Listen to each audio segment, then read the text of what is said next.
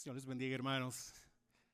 Es un gusto poder estar acá y poder compartir la palabra. Eh, ya el pastor oró, pero quisiera igual también poder eh, en este momento darle la bienvenida al Espíritu Santo y que usted pueda también, ahí donde está, ahí donde está sentadito, poder reconocer que Él está aquí. Si usted ha abierto su corazón a Jesús, el Señor está acá en nuestro corazón. Amén. Así que vamos a decirle, Señor, gracias, gracias por este tiempo. Gracias por lo maravilloso que eres, gracias por amarnos. Toma tú el control, Señor, que la palabra sea una palabra que bendiga nuestros corazones, que nos dé aliento, fuerza y que tú, Señor, puedas bendecirnos. En el nombre precioso de Jesús. Amén. Y amén. Hermano, qué Qué increíble, qué hermosa y qué poderosa es la palabra del Señor, la palabra de Dios, la Biblia. Ah, no sé si usted la tiene así en un libro o la tiene en su app, una aplicación o en su teléfono, una tablet, una computadora. Pero déjeme decirle que la palabra es poderosa. Entonces, yo espero que esté de acuerdo conmigo. Amén. La palabra es poderosa. Mira alrededor. A ver, le voy a invitar que que pueda ver estas instalaciones. ¿Verdad que están bien bonitas? Amén, mire. Precioso, mire las pantallas, los instrumentos. ¿Sabe lo poderosa que es la palabra cuando usted mira el testimonio de lo que Dios hace en un lugar para que pueda su pueblo congregarse? Amén. Y poder escuchar la palabra. ¿Usted sabe cuánto cuesta esto? No sé, ni yo tampoco, pues, pero ha de costar bastante, ¿no? Imagínese usted, esta iglesia es una iglesia, es una congregación, es algo tan, pero tan especial que Dios está diciendo, yo los amo, yo amo a mi pueblo, yo amo a mi iglesia y quiero que estén y podamos estar congregados, unidos, levantando nuestras manos, nuestro corazón en alabanza, en adoración. Eso nos está mostrando cuán grande es la palabra. Porque el Señor prospera a las personas, prospera a aquellos que Dios pone en el corazón, poder dar, poder bendecir, para que lugares así puedan ser lugares donde pueda el Señor manifestarse a través de los siervos, de los pastores que se levantan y predican en este lugar. ¿Está de acuerdo conmigo? ¿Sí o no? Amén. Yo recuerdo ah, hace muchos años en las misiones en El Salvador, igual Señor, cuando tú vas y cuando tienes el deseo de proclamar y de predicar y de enseñar la palabra, no importa si reúnes a un grupo de niños y debajo del árbol de mangos que te da la sombra en un lugar allá en lo más profundo, no sé cómo lo llaman en su país, pero ya le decíamos nosotros, pues ahí en el monte le decíamos nosotros, ¿verdad? Allá afuera, fuera de la ciudad, en la finca, ¿verdad? Estaban los niños contentos escuchando la palabra. Y qué privilegio, qué privilegio hermano que podamos estar acá. Porque quiero decirte algo, la palabra es poderosa, la palabra libera al cautivo cuando tú predicas, cuando tú lees la palabra de Dios, esa palabra que está en la escritura, libera tu alma, libera tu corazón, trae sanidad. Trae sanidad al alma, al cuerpo, es medicina, es refrigerio, es roca fuerte donde tú puedas estar eh, aquí parado, este, puedes estar en la vida enfrentando situaciones y circunstancias, pero la palabra te sostiene y te ministra porque es una palabra que viene de mi Padre, es una palabra que viene de Dios, es una palabra que viene de, de nuestro Señor Jesús, que fue a la cruz y tomó tu lugar para que tú pudieras ser bendecido. Amén. La palabra, mire, es inspirada por Dios. La palabra que tú lees en la Biblia es inspirada por Dios, viene del corazón de Dios para ministrarte a ti, para ministrar tu corazón. Y cuando es ungida por el Espíritu Santo, hay poder. Hay poder. Yo quiero esta tarde venir y compartir contigo y permitir, vamos a permitir que el Espíritu Santo traiga esa palabra ungida a nuestro corazón para que el poder de Dios nos cambie, pueda transformar nuestra mente, podamos seguir adelante sabiendo que en el Señor, no importa las situaciones, no importa las circunstancias, voy caminando de victoria en victoria en victoria. Porque la palabra de Dios es poderosa. Amén. Ahora, el Señor desea que usted se llene de su palabra y pueda hacer equipo con el Espíritu Santo para también ayudar a otras personas que también sean libres. Por eso esta tarde se me ha encomendado poder pues estudiar en la escritura el capítulo 17 de Hechos, capítulo 17 del 1 al 15.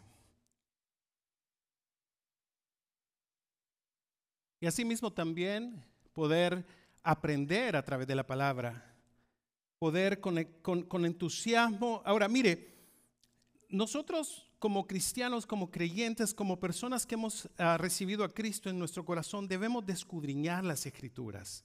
Debemos de examinar con entusiasmo, no solamente con entusiasmo, sino que con fe, creyendo.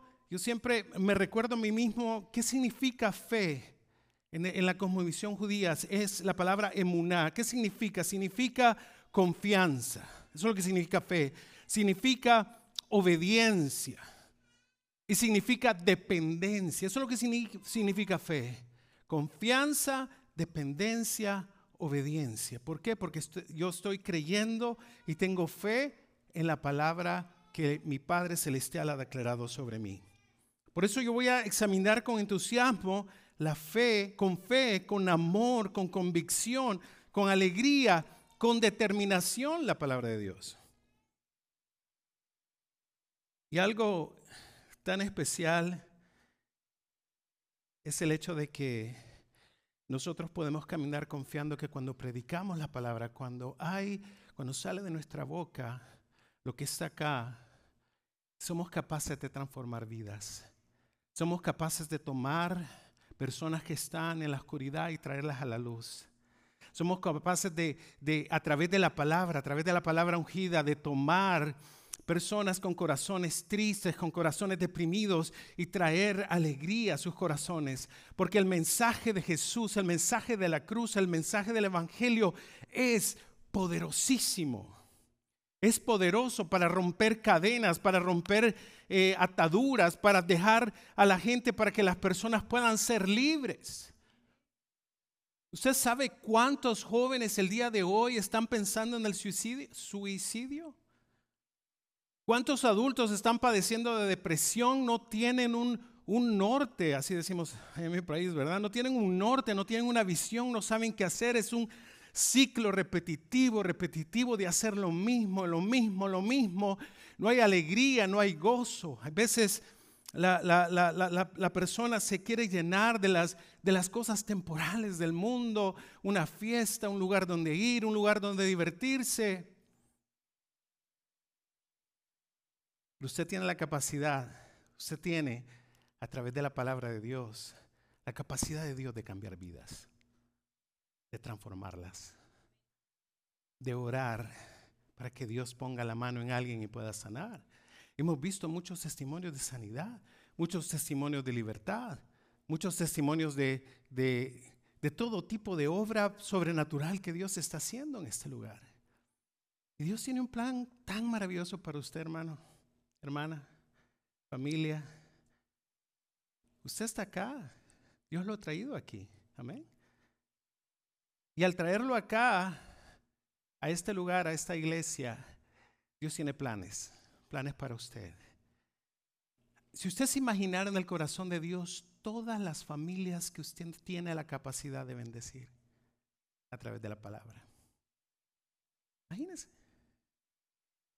Cuando cuando abre su boca, cuando usted se llena de la palabra, cuando usted viene y se llena de, Dios a través de, de, esta maravillosa palabra de Dios, usted tiene esa capacidad de poder transformar vidas al compartirla.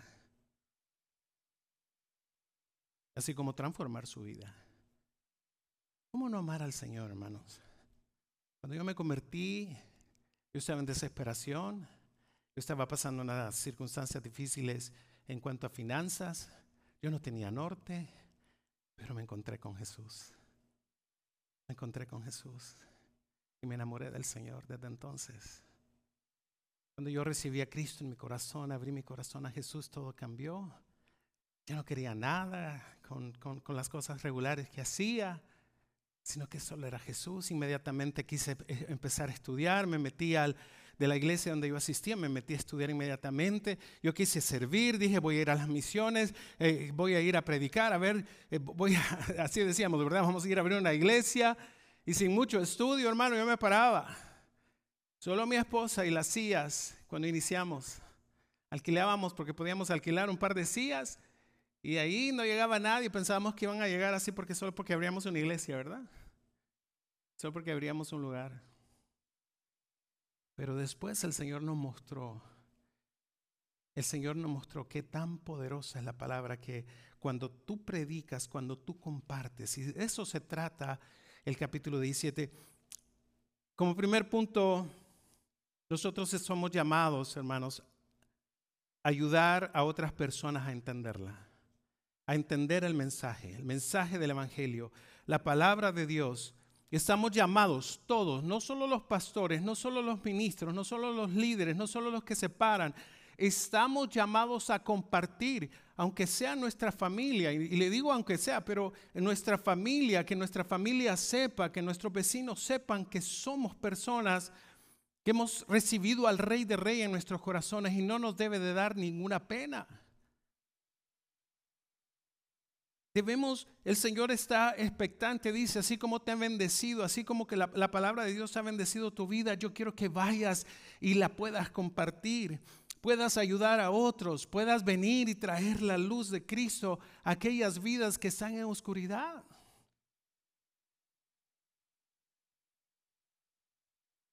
Un domingo de estos con mi esposa fuimos a una ciudad acá cerca Queremos, eh, estamos haciendo algunas exploraciones ahí para poder pues eh, empezar algo, predicar algo. Y fuimos a un, a un evento, fuimos a, a, un parque y estaba bonito el, el, evento, estaba la música en vivo, estaba la sonora de dinamita, era un parque abierto.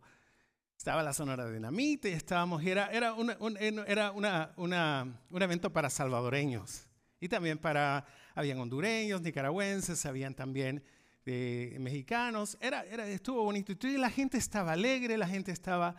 Pero en mi corazón yo sentía de parte de Dios. Está bien la música, está bien la alegría, está bien el entusiasmo, pero luego en la noche pasa todo eso. Y estás con los mismos problemas. Estás que no puedes dormir porque el día siguiente hay que ¿verdad? Ir a trabajar y, enfrentar las mismas situaciones difíciles, enfrentar siempre las mismas situaciones familiares. ¿Qué necesidad hay? Sentía en mi corazón el deseo del Señor, sentía en mi corazón cómo es que nosotros tenemos la capacidad de compartir y darle luz a tantas personas que creen que están en la luz y no están en la luz, están en tinieblas. Yo quiero decirle de todo corazón, lo que siento de parte de Dios, que lo que Él desea hacer en su vida es que usted sea luz para que otros puedan alcanzar la luz. Amén. ¿Lo, quiere creer conmigo? Amén. No necesita, quien nos capacita es el Espíritu Santo.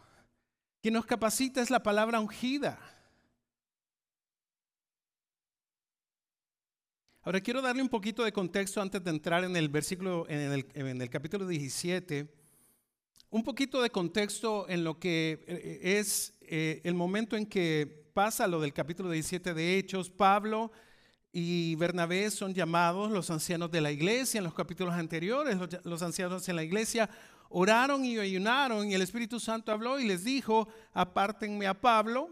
Hechos capítulo 13, versículo 2, solo rápido se los leo. Mientras ministraban al Señor y ayunaban, el Espíritu Santo dijo, aparten a Bernabé y a Saulo para la obra a, lo que, a, la, a la que los he llamado.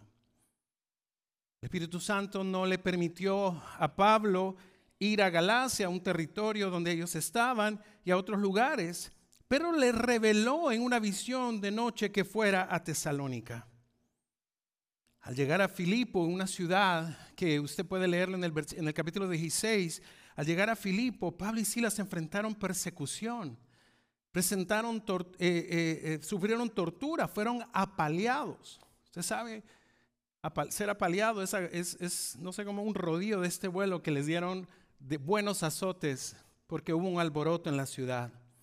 Después de predicar el Evangelio, después de predicar el mensaje y liberar, usted puede después leerlo en el capítulo 16, liberar a una esclava de un espíritu que la estaba atormentando. La palabra de Dios va a confrontar corazones, nos va a confrontar en, perdón, en nuestras ambiciones, en nuestros deseos, en nuestro pecado, en nuestros vicios, en nuestros anhelos desmedidos, en nuestros deseos de poder, de riqueza. Sabe que la causa del escándalo en Filipo, que lo puede leer en el, el capítulo 16, no fue porque una esclava fue liberada la esclava, la, jovencita estaba siguiendo a Pablo y estaba declarando, estos son hombres de Dios que vienen a decirles la verdad, que vienen a hablarles del, único camino, el camino de Jesús. Pablo en un momento pues no lo hizo caso, pero le, le, desesperó que todos los días esta muchachita estaba va de gritar y gritar y gritar y la liberó. Pero ¿qué pasa? El espíritu que tenía, el demonio que tenía, le daba ganancias a sus amos. Y eso provocó el alboroto. Eso provocó los amos al ver que ya no podían ganar eh, de, la niña, porque eh, eh, es, ¿cómo se predecía el futuro? Y la gente pagaba dinero, mucho dinero, porque la, la muchachita esclava poseída del demonio, pero cuando fue liberada nadie se alegró, sino la palabra confrontó y liberó, pero trajo persecución a Pablo y a Silas. Pero mire usted el Señor cómo hace las cosas. Qué bonito, qué bueno. Mire, ¿no cree usted, hermano, que Dios nos ha dado una bendición tan grande que no necesitamos o no corremos el riesgo de ser apaleados al predicar la palabra? No corremos el riesgo de ser apedreados, no corremos el riesgo de ser perseguidos. Este es un tiempo tan especial y tan maravilloso.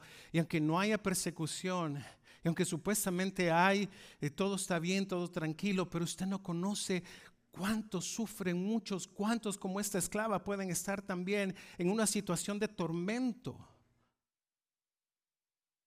No sé si usted conoce personas que no pueden dormir, porque toda la noche están atormentados de los problemas, de las situaciones, de las circunstancias, de los temores. Dios nos ha dado un, tiempo de bendición para que podamos, para que vayamos. Primero nos confronta a nosotros. ¿Cuáles son nuestros deseos?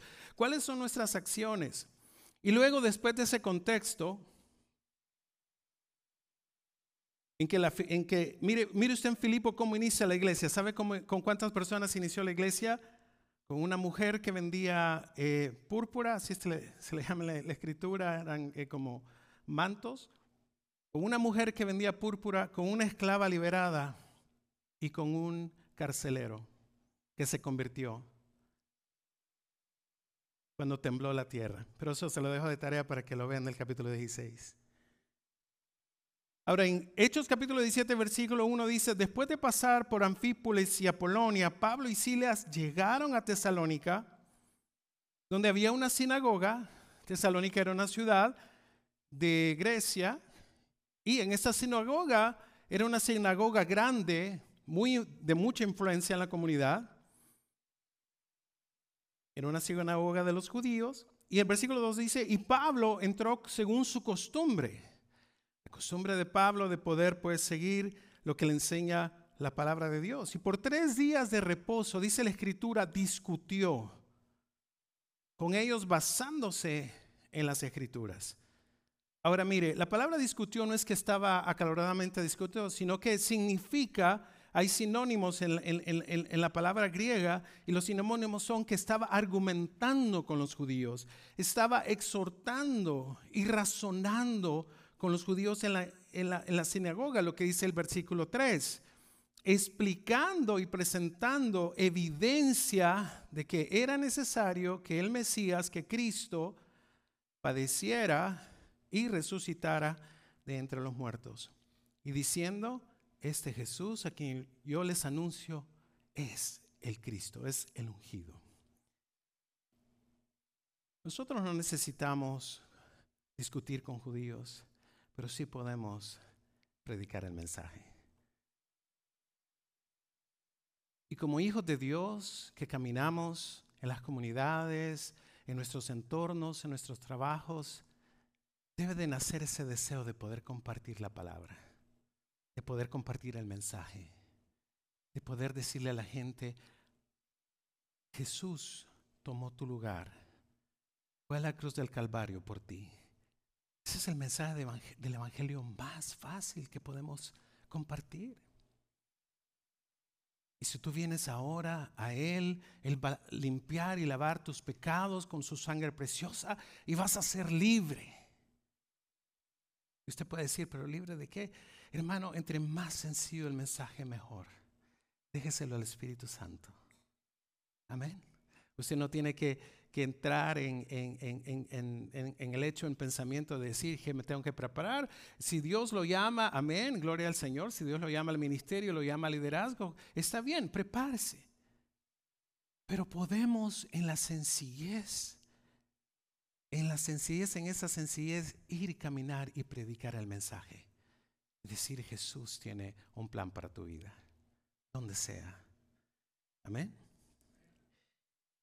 Ahora, no todos lo van a aceptar. Algunas personas van a amar la palabra, la van a recibir, algunas personas la van a, van a recibir el mensaje, otras no. Y miren lo que dice el versículo 4, Hechos 17, 4. Voy a, me voy a quedar en, los versículos de, del, del texto nada más. Ahora mire lo que dice el 4. Algunos de ellos creyeron y se unieron a Pablo y a Silas, junto con una, ¿qué dice ahí? Gran multitud de griegos temerosos, una multitud de personas escucharon a Pablo. Ahora, ¿quiénes son estos griegos? Quiero darle un poquito de, contexto acerca de estos griegos temerosos de Dios. Son judíos que se mezclaron con el resto del mundo, se les llamaba griegos en ese tiempo, porque el imperio griego era el que dominaba todos los territorios. Los judíos cuando fueron conquistados en, Israel, en el reino de Israel, se dividió en el, reino de Israel del norte y del sur. Eh, fueron conquistados los del norte y fueron esparcidos por todas las naciones y así cuando venía un imperio ah, detrás del otro imperio, detrás del otro imperio perdieron su nacionalidad y naturaleza. Los griegos eran eh, muchas veces discipulados por los judíos de Judá, los judíos que predicaban la palabra de Dios a través de la Torah, a través de, lo que es eh, los primeros cinco libros de la Biblia que tenemos nosotros. Ahora, cuando estos griegos escucharon que Jesús era el Mesías, se convirtieron. El poder del Espíritu Santo tocó sus corazones y ellos creyeron que Jesús ahora era el Mesías, el Mesías de los judíos. No solamente ellos creyeron, sino que también muchas de las mujeres principales, mujeres de influencia que estaban en la comunidad, que eran esposas de judíos de mucha influencia, ellas creyeron también al mensaje de Pablo. Pero mira el versículo 5. Pero los judíos, llenos de qué? De envidia. Ahora, ¿por qué tenían, quiero darles también un poquito de contexto, ¿por qué tenían envidia los judíos? Estos judíos enseñaban en las sinagogas lo riguroso de la ley. Eran muy religiosos y ponían carga pesada. Jesús, usted, usted puede ver al, Señor en, en, los evangelios que les dice, les señala y les dice a los judíos, ustedes ponen cargas a sus discípulos que usted ni siquiera pueden llevar. Entonces eran muy rigurosos esos judíos. Querían poner cargas pesadas y estaban envidiosos, y estaban celosos porque estaban viendo que estos griegos que ni siquiera eran judíos, judíos, estos griegos estaban, iban, iban, se les iban de las manos corriendo hacia ese mensaje extraño, ese mensaje de la gracia, ese mensaje de, un hombre llamado Jesús, que era el, el rey de los judíos, era el Mesías, el ungido, el que había de venir. Imagínense. Entonces, ¿sabe qué hicieron? Su espíritu religioso, el enemigo. A veces, hermano, vamos a tener en nuestra propia familia, vamos a tener rechazo. Eso no es rechazo. A mí me da risa porque cuando yo me casé, mi mamá quería que me casara, mi mamá era muy, eh, ella, al final de sus días yo la gané al Señor. Pero era muy, era eh, mi mamá muy linda, era muy espontánea, ¿verdad? Mi mamá era muy espontánea. Y cuando yo me casé con, con mi esposa, una vez me dijo, yo no te considero a ti casado porque te casó un pastor. Mamá, ella que hubiera querido que me casara con un sacerdote. Es la tradición que nos traía. Mi abuela era muy devota, mi mamá era muy devota, era más devota, mi papá, mi papá era otro, otra historia. Mi papá no creía en la, en la escritura. Él de pequeño me cuentan que fue, a un, fue un monaguillo. Yo no sé si usted sabe. Yo, monaguillo es de los niños estos que andan cargando eh, cositas para el, el, padre o están vestidos así de blanco. Pero algo le pasó y se decepcionó.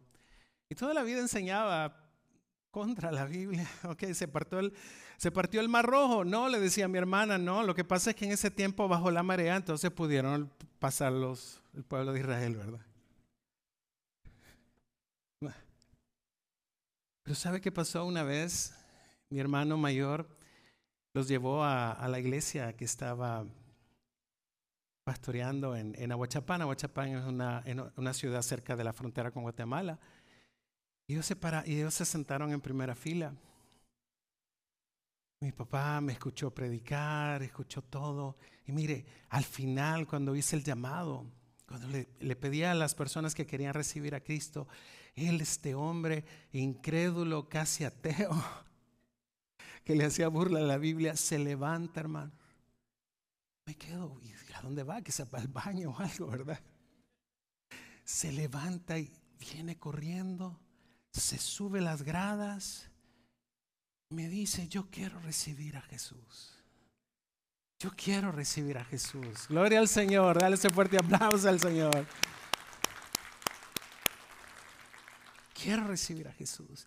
Y mire, y ahí, y ellos ya murieron, mis papás ya murieron. Y ahí, hermano, enfrente, si es que yo no lloré, ahorita que me acuerdo me dan ganas de llorar. Pero mire, yo ahí, bueno, papá, wow ¿Quieres recibir a Jesús? Sí, enfrente de toda la congregación. No le dio pena, nada. Cualquiera le hubiera dado pena, ¿verdad? No, después dijo, no, ahí. Y ya lo dirigí en la oración y se convirtió. Fue una experiencia, fue algo tan maravilloso todo ese, ese, desde ese tiempo. Yo, Señor, gracias, mire el poder de la palabra. Al principio te hacen burla, mis hermanos me hacían burla. Mi familia me hacía burla. Mis amigos me hacían burla. Ya sabían que estaba estudiando yo para pastor y me hablaban por teléfono, hey, ¿qué pasó? Tal por cual. Usted sabe lo que es tal por cual, ¿verdad? Aquí estamos en el bar tal con no sé qué, que no sé quién y con no sé cuándo y con un montón de no sé cuántos, ¿verdad? Venite. Ay, te empiezan a insultar. No, no, no. Bueno, en ese tiempo no había celulares, sino que sonó el, el teléfono de mi casa. Pero mire, mire lo que hicieron estos judíos.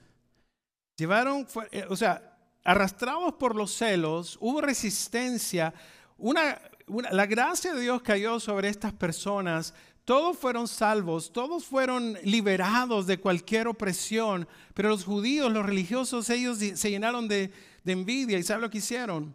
Fueron a llamar hombres malos a la plaza pública, organizaron una turba y alborotaron, eso está en el versículo 5, y alborotaron la ciudad, asaltando la casa del quien los había eh, hospedado, Jason o Jason, y procuraban sacarlos al pueblo. Al no encontrarlos, arrastraron a Jason y algunos de los hermanos ante la autoridad de la ciudad, gritando, esos Versículo 6. Esos que han trastornado el mundo han venido aquí también. Imagínense. Es la capacidad que tiene usted, hermano. No solamente de trastornar su propia vida con la palabra de Dios. Que usted mismo se diga, yo estoy loco por Jesús. Yo estoy loco porque yo creo Yo creo en el plan que Dios tiene para mí. Yo creo en el plan que Dios tiene para mi vida. Yo creo en el plan que Dios tiene para mi familia. Yo creo en el plan que Dios tiene para mis finanzas. Primero te trastorna a ti, luego trastorna a tu familia. Y estos hombres malvados dijeron, estos que trastornan están viendo un poder. Un poder que, que, no lo pueden comprender, pero que están viendo, están siendo testigos de que hay una transformación, hay un trastorno. Y a eso hemos sido llamados, a trastornar nuestras comunidades, a ser diferentes estar tan llenos del Señor que la gente le toque a usted a la puerta y le diga, miren, puede orar por mí, puede orar por mi hija.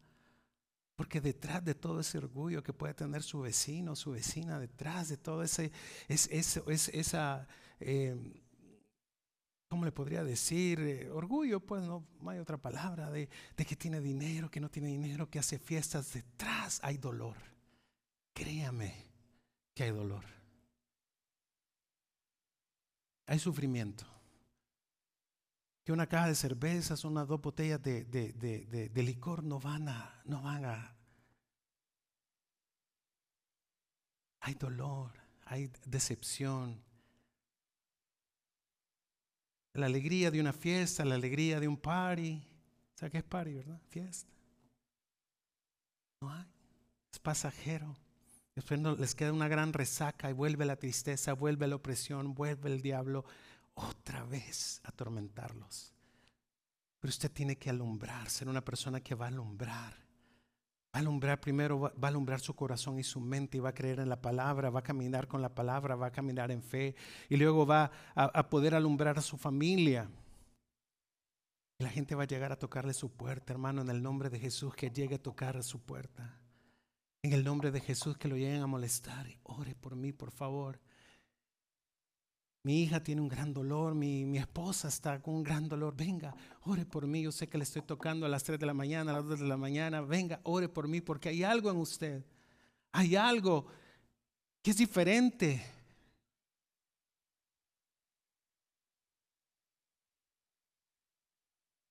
La palabra de Dios tiene el poder de trastornar tu corazón, tu alma, tu mente, trastornar toda tu familia, tu trabajo, tu barrio, tu comunidad.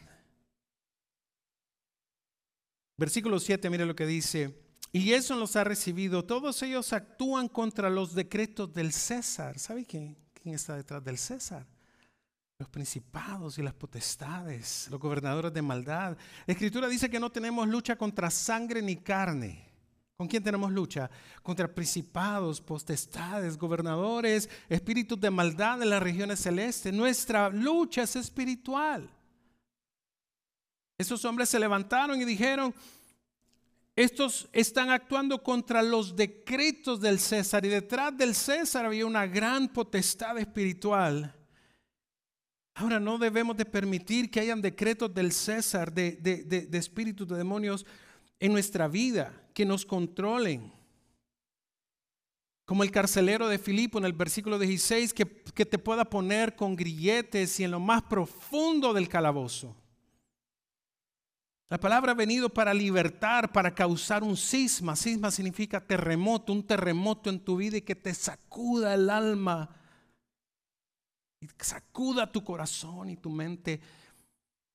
Y podemos dejar a un lado lo que nos distrae y concentrarnos. Por eso le dije al principio, hermano, tal vez no, no le pareció sentido a usted, pero mire qué hermoso. Mire qué hermoso este templo. Me han dado testimonio, no, nada se debe porque Dios desea y Dios desea hacer grandes cosas a través de usted. Tómense en cuenta. Amén. No solo mire, mire al que está acá parado, al pastor Arnaldo, los pastores que se levantan, o a los ministros. No solamente no, ellos son los encargados, no, también usted. Porque usted tiene algo poderoso en sus manos que se llama la palabra de Dios. Que puede transformar y Dios puede usarlo a usted. Déjeme decirle a usted hoy, Dios puede usarlo y va a usarlo. Déjese usar. Déjese usar. Y dice el versículo 8, y alborotaron a la multitud y a las autoridades de la ciudad que oían esto. Ahora le voy a dar un poquito también de contexto. Tesalónica era una ciudad romana privilegiada, tenía el favor del César, del emperador romano. La ciudad disfrutaba de la paz romana, la paz romana. Ahora, la paz romana no, era, no crea que ah, era una paz normal, era una paz, una paz impuesta a espada, sangre y hierro. Los judíos alborotaron a hombres malvados, posiblemente les pagaron a estos hombres para que hicieran el alboroto. Y al crear el alboroto, las autoridades debían inmediatamente imponer el orden. No fuera que llegara a los oídos del emperador y enviara sus legiones. Y cuando enviaba un emperador a las legiones, era sangre y tripas, hermano. Ay, disculpe. Era sangre, era cruel. Así que por eso ellos tomaron en cuenta, eh, eh, agarraron a Jason, tuvo que pagar una fianza. Así, de la misma manera, el mensaje de las buenas nuevas que el Señor, usted va a predicar, ese mensaje va a alborotar a los principados, va a alborotar a las potestades que gobiernan en los medios, en la cultura, nuestra cultura, nuestros medios comunitarios, y se levanta contra todo aquel. Pero no se preocupe, hermano. Por favor, no se preocupe, no tenga temor. Porque aquel que está en nosotros es más poderoso que aquel que está afuera. Aquel que está en nosotros. Poderoso Espíritu Santo de Jesús Algunas personas están más abiertas, más abiertas y con eso vamos a trabajar. Versículo 10 y vamos terminando. Enseguida los hermanos enviaron de noche a Pablo y a Silas a Berea, otra ciudad, los cuales al llegar fueron a la sinagoga de los judíos. Esos eran más nobles, pues recibieron la palabra con toda solicitud, escudriñando diariamente la escritura para ver si estas cosas eran así. Por eso muchos de ellos creyeron, así como también un buen número de griegos, hombres mujeres de distinción, que luego trastornaron su ciudad. Hermano, el enemigo ha, querido levantarse contra la iglesia a lo largo de todos los, años. Hace poco estaba viendo, no sé si será cierto, ojalá. Pues adiós. Mire, nosotros no, no está, Dios no necesita que usted le ayude. Realmente el Señor, el Señor, Dios es Dios, Él está en su trono. Amén. Pero estaba viendo algo muy interesante en una noticia de una librería que se quemó en México y que todos los libros de ocultismo se habían, casualmente habían Biblias ahí, no sé si decir casualmente, pues, porque al final un comerciante le da un poquito a todos, ¿no? Se quemó esa librería y, sabe, ¿sabe los libros que no se quemaron? Todo se quemó, excepto las Biblias. Para dar testimonio. Si eso sucedió, no le puedo decir y garantizar al 100%, pero si eso sucedió, hermanos, imagínense. Que no el Señor no hará cuando nosotros nos, nos decidamos a compartir la palabra. Yo quiero hacerle a usted un, un reto. No tenga temor. Permita que el Espíritu Santo se lo llene. Tome la escritura, tome la palabra yo le muestro mi tablet porque aquí tengo mi, mi app donde tengo muchas versiones, ¿verdad? Pero tome ese libro. Si usted trae su, su, su, su, su Biblia de papel o su app o su tablet, su teléfono, escudriñela. Amén. Y quiero orar por usted. Quiero, ah, si usted, si hay alguien acá que, que todavía no tiene a Jesús en su corazón, quisiera realmente decir, hasta aquí ya no aguanto, ya no quiero ya estoy desesperado. Quiero invitarle que usted pueda darle una oportunidad a Jesús. Y qué raro se oye darle una oportunidad. Yo quiero pedirle que usted haga a Jesús su Rey, su Señor. Amén. Así que si usted no todavía no lo ha recibido, quiero hacer esta pequeña oración. Ahí donde está. Usted sabe que no tiene a Jesús, quisiera invitarlo. Por favor, le voy a invitar que cierre sus ojos y vamos a orar. Los que ya tienen a Jesús en su corazón, ayúdeme a orar por los que no lo tienen. Para que el Señor pueda hacer maravillas en tu vida. Así que si usted no tiene a Jesús en su corazón, quiero dirigirlo en esta oración. Vamos a decirle, Señor Jesús, yo abro mi corazón y te invito a que seas el Señor de mi vida. Perdóname porque soy un pecador. Límpiame con tu sangre preciosa. Gracias por la obra que hiciste en la cruz del Calvario. Gracias por tu salvación. En Cristo Jesús. Amén. Una última oración quisiera hacer por usted también rapidito para que usted pueda ser lleno del Espíritu Santo y pueda ir a sus comunidades, poder compartir. Compártala con su familia. Padre, gracias. Eres bueno, Señor, y para siempre es tu misericordia. Yo te pido por este pueblo, te pido por esta iglesia, Señor, una iglesia que vas a levantar, que estás levantando. Te pido para que tu precioso Espíritu pueda llenar sus vidas y sus, y sus corazones. Te pido, Señor, que puedas bendecir sus manos, sus pies, sus bocas, sus labios. Te pido que puedan llevar el mensaje, Señor, a esos lugares donde no hay, donde hay oscuridad, que ellos sean luz. A esos lugares, Señor, donde hay necesidad de Jesús y de lo sobrenatural. Te pido por este pueblo, Señor, esta iglesia. Gracias, porque tenemos la libertad de adorarte, tenemos la libertad de de declarar y de bendecirte. Gracias Señor. Cumple tu propósito en cada vida que está aquí hoy. Los que nos miran también por internet, por ellos también Señor, cumple tu propósito en cada vida. Gracias.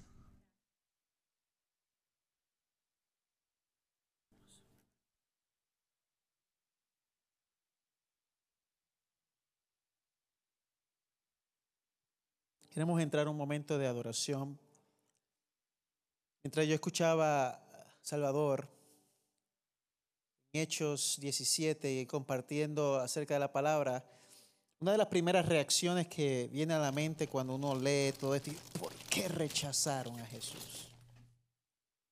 ¿Por qué ese grupito de judíos otros abrazaron? ¿Por qué ese grupito de griegos otros abrazaron? ¿Por qué ese grupito de romanos así?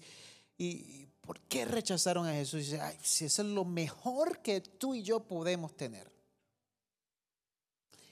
Y cuando yo leía esto, que se enfrentaban a diversas reacciones, oposiciones, como hablaba Salvador, resonó en mi mente, en mi corazón, que el mensaje del Evangelio llega a nuestros corazones, a aquellos que realmente lo anhelan. A aquellos que realmente anhelan, porque tú y yo Tristemente, podemos experimentar incredulidad de la capacidad de lo que Dios puede hacer en tu corazón, en mi corazón. Se comparte la palabra y tú y yo digo, ¿la creo o no la creo? Se, comparte la palabra y digo, ah, ah, ya mismo voy a cenar, ya mismo voy a comer, ya mismo voy a hacer otra cosa. Incredulidad de lo que Dios es capaz de hacer a través de su palabra en tu vida o en mi vida. Otra cosa que puede experimentar hoy es rechazo. Oh, ya. Está bien, hoy vine a recibir, pero hasta aquí no, no, me, no, no doy, no doy de mí mismo. O muchas veces la tradición que nosotros podemos tener en nuestra vida. Pero déjame darte una noticia hoy que va a ser la diferencia, espero yo, en el corazón de ustedes esta tarde mientras compartía a Salvador, aún a mi corazón, decía esto. El mensaje del Evangelio resuena, resuena en los corazones de aquellos que anhelan su verdad. Resuena en aquellos que anhelan su presencia. Resuenan en aquellos que anhelan de, de, su vida, de la parte de Dios en tu vida, lo anhelan con lo más profundo del corazón. Si no lo anhelas hoy, no lo vas a recibir. Él está tocando la puerta del corazón. Él siempre ha hecho su parte. El Espíritu Santo de Dios siempre ha hecho su parte. Nosotros somos los aburridos, nosotros somos los que ponemos paredes, nosotros somos los que ponemos rechazos, nosotros somos los que ponemos tradición, nosotros somos los que ponemos incredulidad. Nosotros somos los que somos desafiados con nuestras propias creencias arraigadas a través de los años. Hoy tú y yo podemos rendir eso delante del Señor y venir al altar y decirle, Señor, haz algo por medio del poder de tu palabra. Espíritu Santo, haz algo por medio de tu palabra. Estoy abriendo la puerta de mi corazón, haz algo. Necesito una esperanza transformadora en mi corazón. Necesito un cambio drástico en mi vida y en mi corazón. Está de ti. Está de mí salir igual de este lugar. Está de mí, está de ti salir vacío porque Él está presto y listo para llenar tu copa, para hacer lo que Él anhela hacer en tu corazón. Él está listo. Dios está listo. Somos tú y yo los que estamos aquí luchando en nuestro interior, evitando dejar hacer lo que Él quiere hacer. Y yo te quiero invitar hoy, aquellos que se quieren unir conmigo, vamos a abrazar su palabra y vamos a dejar que Él haga lo que Él quiera que hacer en los próximos minutos aquí. Yo te invito a ponerte sobre tus pies conmigo. Y aquellos que, que nos visitan hoy, qué bueno que estás aquí en la casa del Señor gente imperfecta que ama al Señor, que quiere más de su presencia, que quiere ser llenos de Él. Y como decía Salvador en el proceso de su vida, como la palabra de Dios ha sido de transformación, yo espero que sea de transformación a tu vida y a mi vida. Yo estoy apasionado por Él. ¿Cuántos están apasionados por Dios hoy? ¿Cuántos están realmente apasionados por el Señor? Yo te invito a rendir por estos minutos ahora tu corazón delante del Señor, de su Espíritu Santo, y que Él haga en, tu vida lo que Él quiere. ¿Cuántos llegaron enfermos aquí hoy? ¿Hay alguien que llegó enfermo? ¿Hay alguien que dice, yo necesito sanidad en este día? Allá atrás, aquí hay alguien, allá hay alguien. Alguien más dice, yo necesito sanidad hoy. Pasa aquí al frente y vamos a orar por ti, si quieres. Vamos a orar por ti. Porque muchas veces limitamos el poder de Dios, que Dios es capaz de sanar. Hay alguien aquí que se siente deprimido o deprimida. Hay alguien aquí que dice, yo me siento deprimido, deprimida hoy. Alza la mano. No, no tenga menos. Estamos en la casa del Señor. Qué bueno que estás aquí. Te encuentras ante el trono de la gracia. El que es capaz de hacer la obra que Él quiere hacer. alguien aquí dice, eh, eh, necesito un trabajo urgente. Alguien dice, yo necesito un trabajo urgente. ¿Hay alguien aquí que necesita un trabajo urgente? ¿Alguien aquí? Pase por aquí. Alguien necesita un trabajo urgente. No te puedes ir de tal lugar sin una oración para que Dios haga la obra por un trabajo urgente. Hay necesidad en el pueblo de Dios y las buenas noticias es que la palabra de Dios es viva y eficaz, más cortante que espada de doble filo que llega hasta lo más profundo del corazón, transforma vidas y el Espíritu Santo de Dios es capaz hoy de hacer la obra en tu vida.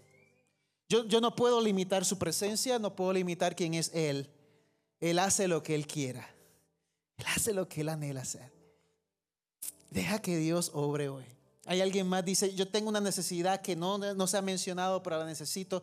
¿Alguien más necesita oración? ¿Quién más quiere venir ante el trono de la gracia de Dios hoy? y rendir el corazón. Ahí mismo donde tú estás, comienza a adorar al Señor. Comienza a exaltar su nombre. Eh, comienza a hablar con Él. Eh, no perdamos nuestro tiempo delante del Señor. Ahí como tú sepas hacerlo. De donde vengas, dile Señor, aquí estoy. Aquí estoy, te amo, te necesito. Te necesito, Señor. Y, y hay gente que puede pasar aquí orar por nuestros hermanos aquí al frente, pasa si siente en su corazón pasar en este momento y vamos a orar unos por otros y vamos a cantar juntos delante de la presencia del Señor. Vamos a cantar, Señor, fluye en esta hora. Espíritu Santo, fluye aquí. Señor, fluye alrededor de este edificio. Fluye con nuestros niños. Fluye, Señor, a nuestro alrededor, con nuestras familias. Señor, haz la obra en tu pueblo. Oramos, Señor, por milagros en esta hora. Señor, que podamos testificar por milagros. Yo no sirvo a un Dios pequeño.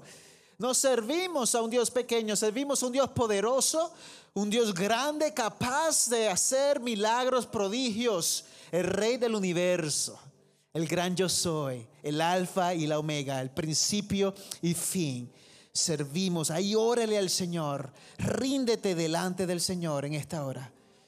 Y cantemos mientras oramos que Dios haga la obra y su unción fresca fluya en medio de nosotros.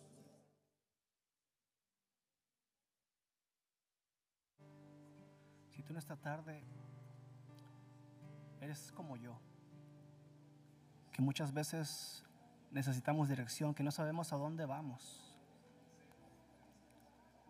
Si en algún momento de tu vida te sientes cansado, triste, yo también me siento así. Si en algún momento de tu vida sientes que eh, este país, las- los apuramientos, las cosas, los hijos, simplemente la vida, este lugar es para ti. No te quedes a las orillas. Entra en la presencia de Dios.